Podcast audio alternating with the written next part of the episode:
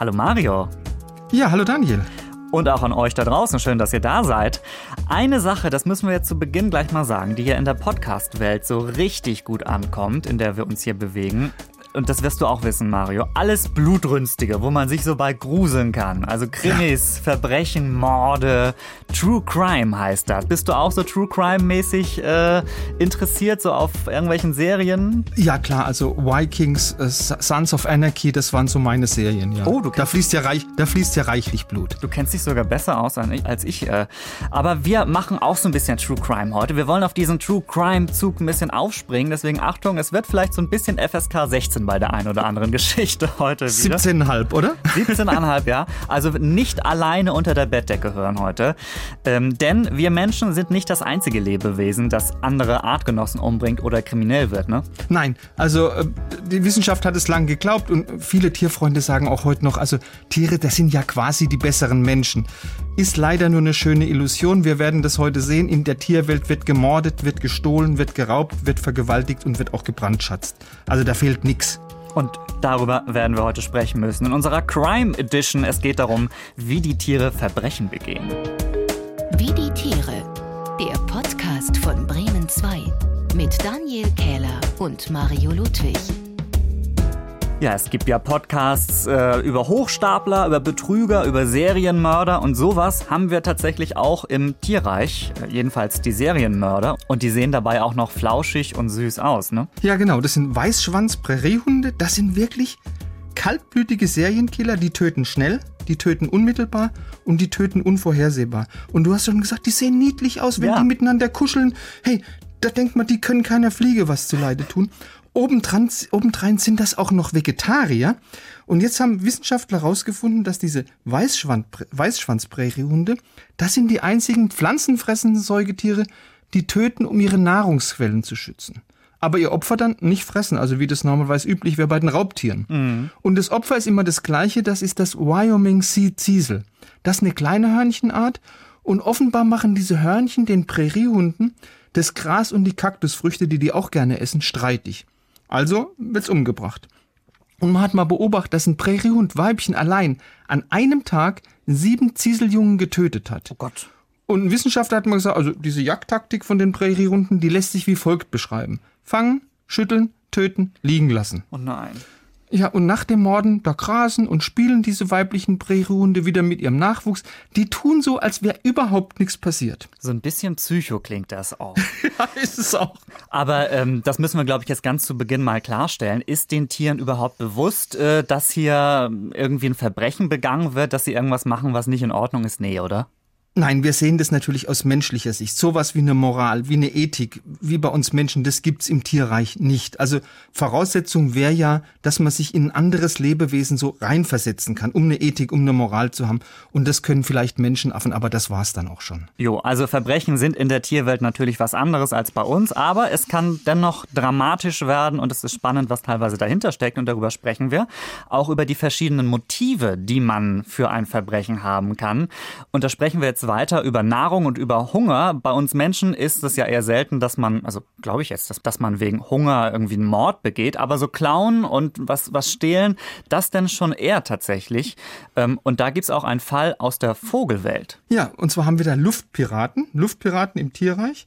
Das sind die Fregattvögel. Fregattvögel sind Meeresvögel, leben in den Tropen und Subtropen und das sind super Flieger. Sehr wendig, sehr geschickt und die lauern jetzt in der Luft anderen Seevögeln auf. Also schwerfälligeren vor allem, Pelikanen, Tölpeln.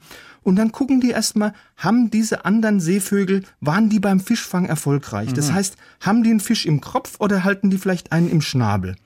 Und wenn sie sehen, das ist so, dann stürzen die sich in der Luft auf diesen armen Burschen und der ist ihnen ja flugtechnisch weit unterlegen und dann piesacken die den fürchterlich, die ziehen den an den Federn, die versuchen ihn aus dem Gleichgewicht zu bringen, die traktieren ihn mit dem Schnabel.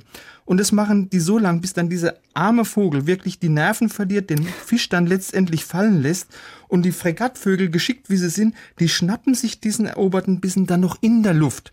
Jetzt muss man aber wirklich was zur Ehrenrettung der Fregattvögel sagen. Mit dieser Luftpiraterie, da besorgen die sich vielleicht fünf Prozent von ihrer Nahrung. Aber den Rest erbeuten sie also normal wie andere Vögel auch. Das heißt, die gehen Fische fangen. Das heißt, die können das eigentlich auch sehr gut, aber manche haben offenbar so ein bisschen Ja, ja. Kriminelle Energie, kann man das sagen? Genau. Vielleicht. Genau.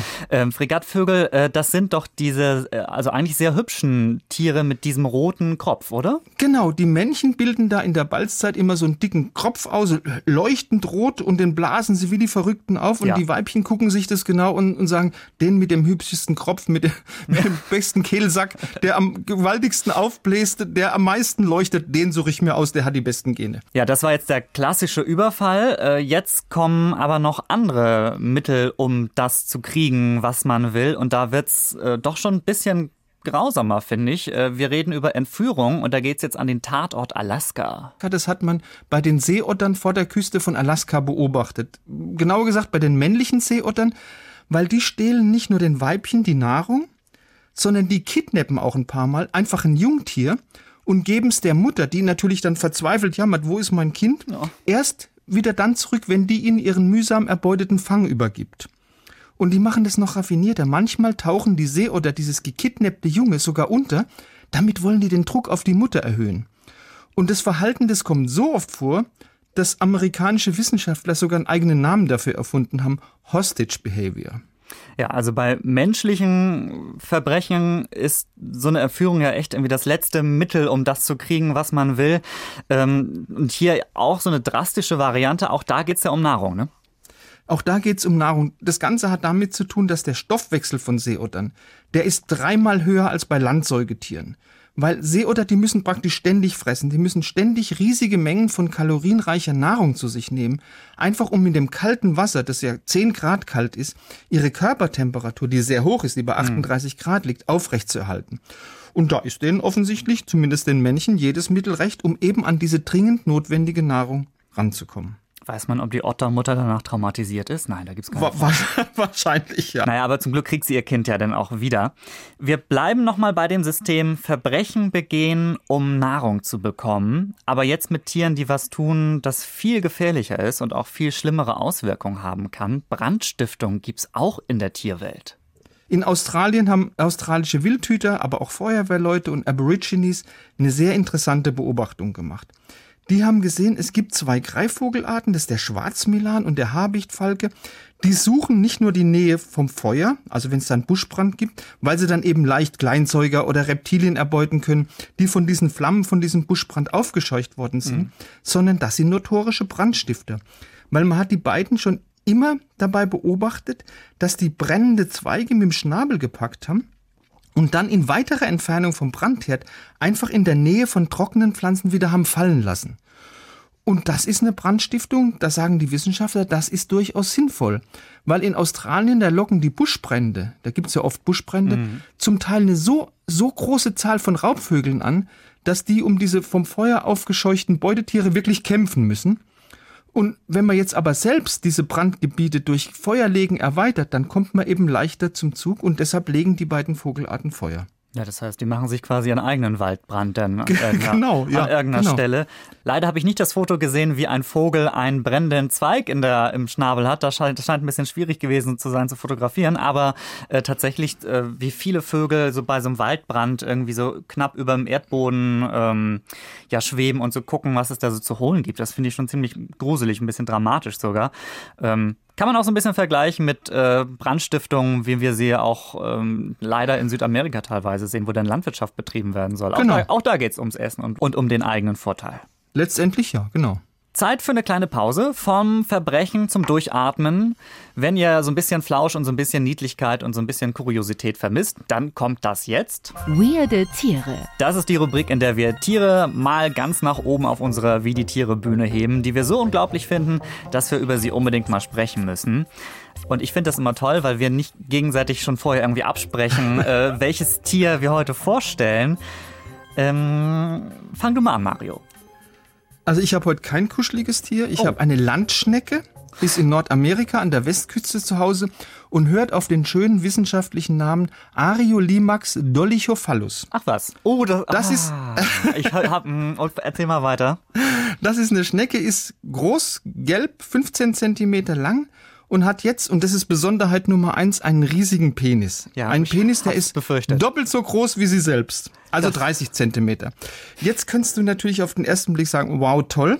Mhm. Aber so ein langer Penis, der bringt auch naja, Nachteile und zwar mehr Nachteile als Vorteile mit sich, weil nach der Paarung zwischen den Schnecken, die ja übrigens Zwitter sind, also männliche und weibliche Geschlechtsorgane haben, da kann dieser übergroße Penis oft nicht mehr aus dem weiblichen Genitaltrakt befreit werden. Ärgerlich.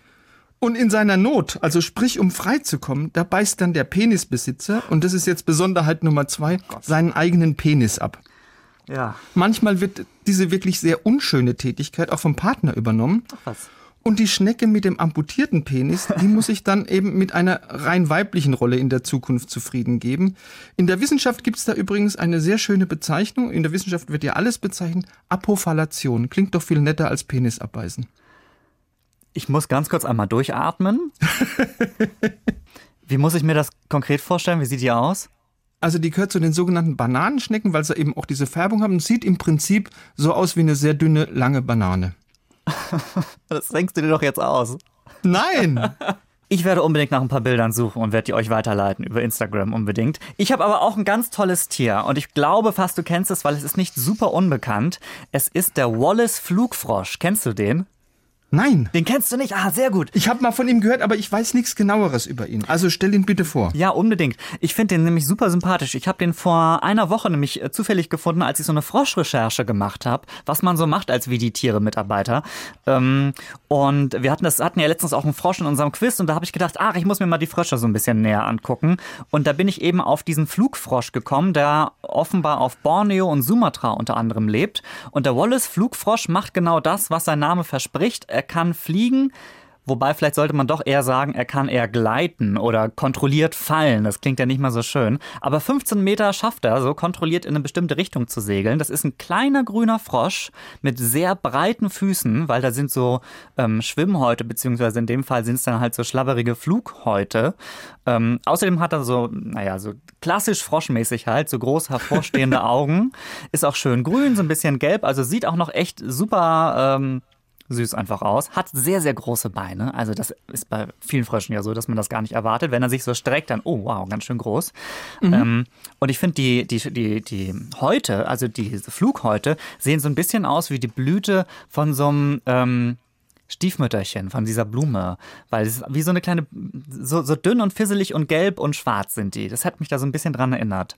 Also hübsch ist er auch noch. Hübsch ist er auch noch, lebt in den Bäumen und kann auch noch schnell wieder runter, wenn er denn möchte. Und auch da empfehle ich, auf YouTube mal zu gehen ähm, und mal nach Wallace Flying Frog zu suchen. Da gibt's nämlich so Videos, wo ähm, Forschende unterwegs waren und so geguckt haben, wo, wo finden wir den denn? Und das ist ganz witzig, weil die dann so im Dschungel umherstreunern und irgendwo dann so einen Flugfrosch finden.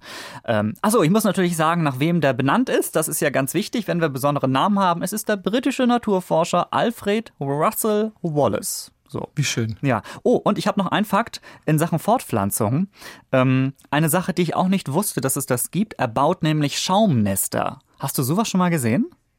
Also Schaumnester gibt's mehrfach im Tierreich. Äh, unter anderem bei Zikaden, aber äh, sehr schön, ja. Genau, es sieht echt so aus wie so der Schaum, den man irgendwie in der Badewanne hat. So an Ja. einer, bisschen, bisschen fester vielleicht. So an einer, an der Pflanze hängt das dann und ähm, darin legt das Weibchen dann die Eier. Sieht wirklich irre aus. Und ich möchte den eigentlich gerne mal in echt sehen und ich plädiere jetzt öffentlich dafür, dass wir mal eine Reise nach Sumatra machen und uns da die Tiere angucken. Aber Auf alle Fälle. Nach Corona sofort das Erste, was wir machen, ist äh, Genau. Wallace Flugfrosch angucken. Finde ich auch. Zurück zu wie die Tiere Verbrechen begehen. Ähm, wir haben schon über das kriminelle Verhalten unter Tieren gesprochen. Häufig ging es bislang ums Futter, aber es kann auch darüber hinausgehen. Jedenfalls, wenn wir auf Schimpansen gucken. Du hast das vorhin in der Einleitung schon so ein bisschen angeteased. Es gibt richtige Mordstories sogar in der Tierwelt, wo dann einfach nicht mehr wirklich was Witziges dabei ist, ne? Ja klar, also bei den Schimpansen, also bei unserer nächsten Verwandtschaft im Tierreich, da hat man ja gesagt, na ja, also die sind doch alle so lieb. Und die anderen Menschenaffen, die sind auch relativ lieb, die Gorillas, die Bonobos, die Orangs, aber Schimpansen haben, sagen wir mal, eine dunkle Seite. Also da kommt's zu Frauenraub, da kommt's zu Vergewaltigung, da kommt's zu Mord, sogar zu Kindes, Kindesmorden. Und äh, man hat diese aus menschlicher Sicht gesehenen Verbrechen immer dann vor allem gesehen, wenn zwei rivalisierende Schimpansengruppen einen Krieg ausgetragen haben. Also die führen auch Kriege, die führen Kriege um Territorien und um Frauen. Und um Macht Und- bestimmt. Da geht's um Macht, ja. Ja. Vor kurzem hat man auch einen Vorgang entdeckt, der selbst für Schimpansen sehr außergewöhnlich war. Da hat eine Gruppe von Schimpansen im Senegal ihren Ex-Anführer Fuduku auf brutalste Weise getötet und dann auch noch seinen Körper geschändet und verstümmelt. Das ist ganz interessant, weil ich habe gelesen, dass äh, Macht Fragen. Also wer hat die Macht, äh, wie kann ich Macht bekommen, eben auch so ein häufiges Motiv sind äh, für Morde unter Menschen. Aber das wird bei den Affen anders gewesen sein. Was genau ist da passiert? Also amerikanische Wissenschaftler haben dann die Leiche untersucht und haben zunächst mal eine tiefe Wunde am Fuß gefunden. Und das war eine Wunde, die war so tief, dass der Fuduku sehr wahrscheinlich an ihr verblutet ist. Aber an den Händen und an den Unterarmen von der Leiche, da hat man noch Bisse und Kratzer gefunden. Es waren mehrere Rippen gebrochen und er hat noch Wunden am Rücken und am Hinterteil gehabt. Und daraus haben die Forscher jetzt geschlossen, und jetzt wird's wirklich brutal, dass möglicherweise zwei Schimpansen den armen Fuduku an den Armen festgehalten haben, so dass die anderen Gruppenmitglieder wirklich ungehindert auf seinen Kopf und seinen Torso haben einprügeln können. Aber das war noch nicht alles. Als die Forscher eingetroffen sind, da waren ein paar Schimpansen immer noch damit beschäftigt, die Leiche von Fuduku wirklich zu schänden. Also die haben nicht nur mit Stöcken und Steinen auf diesen äh, armen Ermordeten, auf, auf den Körper dieses armen Ermordeten eingeprügelt, die haben ihm die Kehle rausgerissen, die haben seine Genitalien gebissen, die haben sogar Fleischstücke gefressen, die sie aus der Leiche rausgerissen hatten. Also es kam da tatsächlich zu Kannibalismus unter Schimpansen. Das hat ja schon Splatter-Charakter, was wir hier ja. haben. Ähm, warum hat er sich so unbeliebt gemacht? Da muss doch irgendwas dahinter stecken. Das ist eine lange Geschichte. Also 2005 war der noch ganz klar das Alpha-Männchen von der Gruppe, sprich, der war der absolute Chef. Schimpansen haben ja eine ganz starke Hierarchie. Ja. Die Forscher konnten das sehr leicht erkennen. Fuduku, das war der einzige Schimpanse, der von allen anderen Schimpansen mit einem sogenannten Pan-Grunt begrüßt worden ist. Das ist eine Lautäußerung, mit der nähern sich nur niederrangige Schimpansen Artgenossen, die in der Schimpansenhierarchie sehr, die sehr streng ist, wie ich gesagt habe, über ihnen stehen. Also das ist so eine klassische Unterwerfungsgeste. Der Funduku, der hat von den amerikanischen Forschern auch einen sensationellen Spitznamen bekommen, nämlich Saddam. Oh Gott. Das heißt, das war irgendwie so ein, so ein Diktatorenaffe oder wie? Ganz genau. Also der hat über seine Schimpansengruppe geherrscht, wie äh, Saddam Hussein über das irakische Volk. Also mit einer großen Brutalität, mit einer extremen Aggressivität. Aber 2007, also 2005 hat es ja angefangen, hat er seine Position als Alpha-Männchen verloren. Und zwar als sein Kumpel, das war das Beta-Männchen, also der zweite in der Rangfolge, Mamadou, als der durch eine Verletzung außer Gefecht gesetzt war. Und ohne die Hilfe von seinem Kumpel hat er gewaltig an Einfluss verloren innerhalb von der Gruppe und der wurde dann in der Gemeinschaftsaktion von mehreren jüngeren Gruppenmitgliedern nicht nur als Chef abgesetzt, sondern der ist auch komplett aus der Gruppe vertrieben worden. Und darauf war der gezwungen, fünf Jahre lang außerhalb der Gruppe zu leben, mit nur ganz wenig Kontakt zu seinen früheren, ich sage es mal, Untergebenen. Und er hat also wirklich ein eher bescheidenes Leben in der Isolation gefristet. Das heißt, da müsste eigentlich alles in Ordnung gewesen sein, denn? Nee, also dummerweise hat er dann 2013 so eine Art Comeback versucht. Hey, der super. Hat sich, der hat sich wieder der Gruppe angeschlossen und der wurde auch vom neuen Alpha-Männchen, das war David, und vom Beta-Männchen, das war immer noch Mamadou, akzeptiert. Aber die anderen Männchen, die haben das nicht so gelassen gesehen wie die beiden Bosse. Und das hat einen einfachen Grund gehabt. Also der Fuduku, der wollte nicht nur so als geduldeter Wiederkehrer kommen, sondern der wollte wieder als ranghohes Tier angesehen werden. Und das wollten die anderen Männchen, die wollten ja auch in der Hierarchie aufsteigen, mhm. das wollten die nicht dulden. Und das fast zum Überlaufen gebracht hat dann die Tatsache, dass Fuduku sich um eins der wenigen Weibchen der Gruppe etwas zu stark bemüht hat. Und das war dann letztendlich der Grund, diesen ungeliebten Rivalen ein für alle Mal zu beseitigen. Und Fuduku war bei den anderen Männchen wirklich so verhasst, dass es eben zu dieser Leichenschändung beziehungsweise zum Kannibalismus gekommen ist. Das heißt, es kann wirklich sein, dass die Affen sich das so ein bisschen gemerkt haben, was er zumindest in den vergangenen Wochen gemacht haben und dass er jetzt auch noch weiter aufsteigen möchte in der, in der Gruppe. Und dann galt auch noch Rache ist süß, ne? Ja, okay. Spannend, dass es da auch so dieses, dass dieses soziale, dass dieser soziale Aspekt und dieser emotionale Aspekt vielleicht auch da so ein bisschen tatsächlich mit reinkommt in, in diesen Mord. Jo, für den Affen ist das ja nun wirklich nicht besonders gut ausgegangen. Bei uns ist das glücklicherweise so ein bisschen besser. Da gibt's den Knast als äh, schlimmste Variante und das gibt's auch in der Tierwelt. Ja, also da müssen wir über den sogenannten kleinen Beutenkäfer sprechen. Wir werden wieder ganz klein, von den großen Affen jetzt zu den Käfern. Zentimeter groß. Oh. Also das, das ist ein wirklich gefürchteter Bienenparasit, gehört zu den gefürchtesten Bienenparasiten überhaupt, weil diese Käfer, die dringen in Bienenstöcke ein, die vermehren sich dort und die Larven, die fressen jetzt nicht nur den Honig von den Bienen, sondern die fressen auch die Brut von den Bienen und die verwüsten dann den ganzen Bienenstock. Also der Bienenstock wird dann unbrauchbar. Und die Bienen können sich gegen diesen Käfer einfach nicht richtig wehren, weil der Panzer von den Käfern, der ist so dick, dass die mit ihren Stacheln da nicht durchstechen können. Aber Bienen sind schlau, die haben in Südafrika zumindest eine geniale Taktik entwickelt, wie sie mit den Käfern fertig werden können. Die stecken die einfach in den Knast. Das geht ganz einfach. Ein paar so Wächterbienen, die halten den Käfer schön in Schach. Und andere Bienen, die bauen aus so Kittsubstanzen eine schöne Zelle und da wird dann der Käfer reingesteckt. Wächterbiene davor und fertig ist die Einzelzelle. Und das Tolle ist, man hat schon Bienenstöcke gefunden mit 200 von diesen Einzelzellen. Und was ganz komisch ist, eigentlich müssten ja jetzt diese Käfer in ihren Zellen verhungern. Ja. Aber die betteln dann die Bienen an und die Bienen, ich sage es mal, die sind tatsächlich so blöd und füttern die auch noch tatsächlich. Warum das so ist, also da besteht noch Forschungsbedarf. Verantwortungsbewusst, dann wird es wahrscheinlich nicht sein. Nein, glaube ich ja auch nicht. Aber hat ja schon was so ein bisschen davon. Sie lassen sie nicht äh, verhungern, das machen wir ja auch nicht, ähm, wenn es auch da vielleicht ein anderer Hintergrund ist und ein bisschen zufällig. Also Gefängniswärter mit Herz, würde ich jetzt mal sagen. Also ein schöner Abschluss für unseren splattermäßigen Verbrechenspodcast heute. Jetzt machen wir aber noch mal was Schönes. Ja, ich freue mich drauf. Welches Tier klingt hier?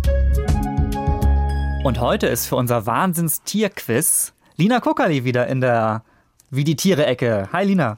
Hallo, Hi, ihr Lina. beiden. Hallo. Na? Na, bist du ähm, auch splattermäßig heute äh, mit gefährlichen Geräuschen bei uns ins Studio gekommen oder hast du was Schönes? Im, das liegt ein bisschen im Ohr des Betrachters. Ah.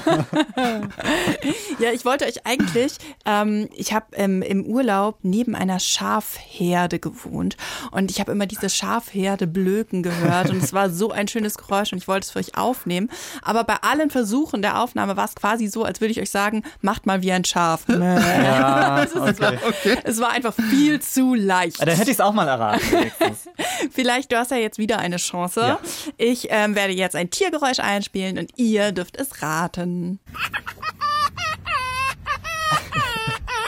Das klingt lustig, aber auch traurig gleichzeitig. Mach nochmal. Ich klingt, klingt überdreht irgendwie. Das ist aber ein Vogeltier, oder? Nee, Nicht? Das ist kein Vogeltier. Das ist auch kein Säugetier, ne? doch. Oh. Doch, Das ist ein äh, Säugetier. Ich, ich, ich spiele es nochmal Ja. vor. Es ist tatsächlich ein, ein Tier, das gerade sehr fröhlich ist, weil es spielt. Das ist ein kleiner spielender Esel. Nee. Ähm, Kommt's in Deutschland vor? Ja. Okay. ich sehe auf jeden Fall irgendwas. Ich weiß, du lachst schon, weil ich das jetzt immer sage, aber es ist ein kleines Tier oder ein junges Tier bestimmt, das irgendwie so rumtollt. Also das kann ich schon, das sehe ich schon. Aber welches Tier hat denn so eine Stimme? Ist es ein junges Tier? Das weiß ich ehrlich gesagt nicht. Ich würde es annehmen, aber ich kenne mich zu es wenig ist aus. Ein, ein Spiel, aber es ist ein spielfreudiges Tier. ja, das kann ich Ist- deutlich erkennen. Ist es ein Haustier? Nein. Ah, ich muss jetzt mal, ich denke mal laut. Also, ähm, es ist dann kein, äh, keine, kein, kein, ähm, Kalb ist es natürlich nicht, weil so würde das nicht klingen. Es kommt aber in Deutschland vor. Was kommt in Deutschland vor? Ähm, wir haben, also ein kleiner Wolf wird es nicht, es ist ein kleiner Wolf. Eine Maus. Wolf ist gar nicht so schlecht. Kleiner Fuchs, Luchs. kleine Füchse. Ja, Fuchs es ist. Es ist ein Fuchs. Wie schön. Ich habe auch im Urlaub nämlich ein, ein, ein Kreuzworträtsel ausgefüllt und da wurde äh, ich tatsächlich gefragt, wie der Fuchs macht. Es gibt die. Kennst du noch den Und Song? jetzt wissen wir, wie der Fuchs macht. Kennst du noch den Song Lina? What, the, what does the fox say? genau, Vor- das war mal so ein Internet-Hit, So ne? Und das ist schon ewig jetzt, 2011 oder irgendwie Und so. ich wunderte mich, aber das, äh, das Lösungswort war keckern. das Keckern des Fuchses. Tatsächlich, ja. Wir hören ihn nochmal keckern. Bitte. Ja. Ich habe verloren, weil ich wirklich um eine Sekunde äh, zu spät war oder es nicht, nicht drauf gekommen bin. Aber ich freue mich wirklich, weil das ist so ein schönes, so ein schönes Tier, Ja, so ein schönes schön- Tiergeräusch. Und, und klingt, als hätte er was eingeworfen, ne? Also ist so ein bisschen so. Ach, wie schön, Lina, das war ein sehr schönes Tiergeräusch. ja, finde ich auch. Du siehst, wir sind zufrieden. Dankeschön. Ähm, das heißt aber auch, dass wir, ach Mann, also du bist dann bei 5,5 Punkten. Ich habe immerhin weiterhin zwei. Du hattest letztes Mal einen Frosch fast richtig er äh, erraten. Fast richtig ist auch gut. Daher, daher kommt der halbe Punkt. Lina, vielen Gut. Dank. Ja, von mir auch. Immer gerne. Das finde ich sehr schön. Jetzt können wir mit dem, ähm, mit diesem schönen, fröhlichen Geräusch doch irgendwie auch einen schönen Abschluss finden für unsere etwas düstere Sendung. Wobei, haben wir irgendwelche Tiergeschichten jetzt vergessen? Irgendwelche Kriminellen? Also ich hatte mal einen Kater, der war kriminell, mein Kater Spikey. Oh Gott. Spikey ähm, hat nicht selbst Mäuse gefangen. Wir wissen nicht, warum das so war. Entweder er war zu dumm oder er war, er hat einfach kriminelle Energie gehabt. Der hat anderen Katzen die Mäuse weggenommen. Er war ein richtiger Bulle, also ein richtiger Kampfkater. Der ist zu anderen Katzen hingegangen, hat ihnen die Maus abgenommen, ist verschwunden. Also der hat schon kriminelle Energie gehabt. Vielleicht war er einfach zu schlau, dass der wusste, wie man das macht. Ja, das, das wissen wir nicht.